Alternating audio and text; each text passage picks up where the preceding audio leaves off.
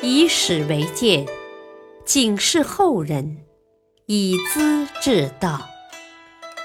品读《资治通鉴》，启迪心智。原著司马光，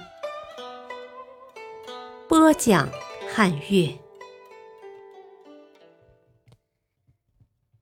第五十集，公孙述装腔作势，据官路志士自稳。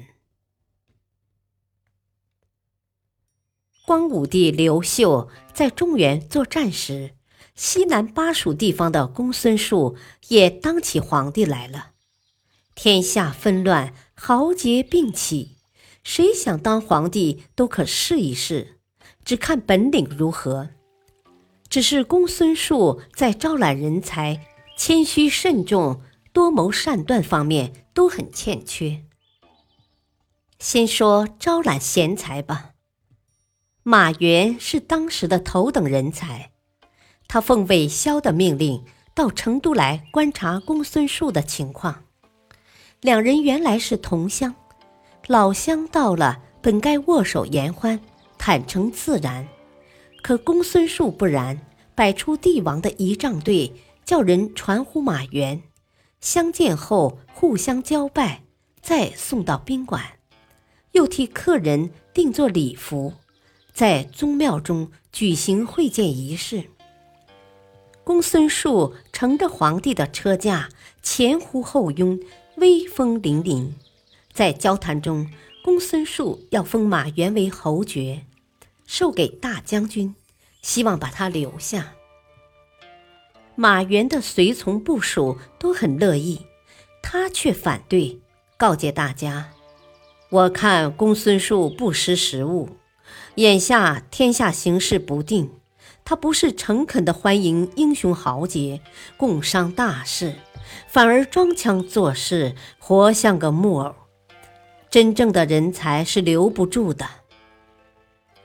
几天后告辞，回报韦骁。公孙述是井底的蛤蟆，妄自尊大，哪能成什么气候？应该把注意力放在东方刘秀的身上。巴蜀人士也看清了公孙述的面目，不愿与他合作。广汉人李业是汉平帝时的郎官，王莽称帝之后，请他当酒侍，当然是跟酒打交道。他不干，宁愿回家隐居。公孙述请他出山当博士，李业还是不干。公孙述感到面子难堪，派尹荣带着诏令，干脆地告诉李业：“出来，马上封为公侯；不出来，请接受这杯毒酒。”尹荣还以朋友身份劝他：“如今天下纷扰。”是非难分，何必用性命去坚持什么原则？弄不好是要吃苦头的。朝廷仰慕先生的文章道德，等你出山，快七年了，每年都来拜望，礼数周到，够意思的。请你不要忘记上面的恩义，也为儿孙着想，两全其美，不是很好吗？李业叹息道：“唉，古代君子不在危险的国家停留，为什么呢？遇到值得献身的事情，大丈夫不会顾惜生命；不值得献身，就要远远躲开。先生又何须用金钱地位来说服我呢？”尹荣请他和家人细作商量。李业说：“男子汉能够做出正确的选择，何必去问妻子儿女？”他端起药酒一饮而尽。公孙述要掩盖杀死贤人的恶名，派使者前往吊唁，还送去一百匹卷子。李业的儿子李辉拒绝接受，告诉使者：“我要替父亲保持名节，公侯可以不要，何况财物？”不久，公孙述又聘请巴郡的乔玄，也不应招。他同样派人送去毒药。太守也亲自敦劝乔玄，叫他不要太傲气。乔玄接下毒药，说：“很好，喝下这杯酒，保存了名誉，成全了操守，还有什么遗憾呢？”儿子乔英向太守求情，交出一千万钱的家财做赎金，换取父亲的性命。公孙述才答应下来。接着，征聘蜀郡的王浩和王嘉，两人都是因不满王莽才弃官归乡的。公孙述怕他们不来，先把他俩的家属关起来。再派人敦促，快点启程吧，得为家人着想。王浩十分气愤，犬马畜生也认得主人，何况是人，能不牵挂妻子儿女？说罢，抽出佩剑，扬手割下了自己的脑袋。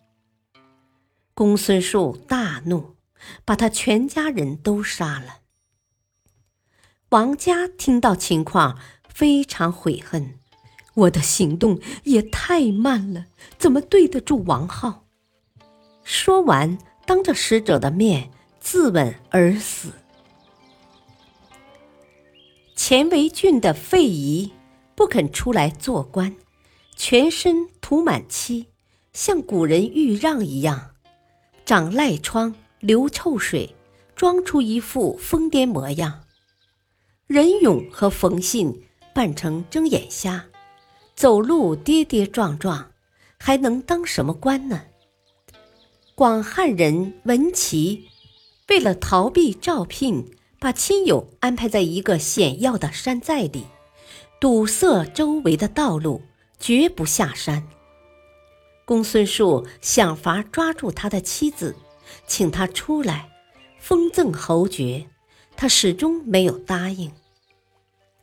后来，光武帝平定蜀郡，公孙述也死了。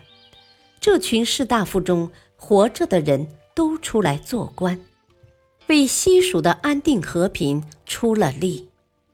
当然，他们认为刘家人当天子才是汉朝的正统，生为汉家的官，死做汉家的鬼，而跟别人则是不行的。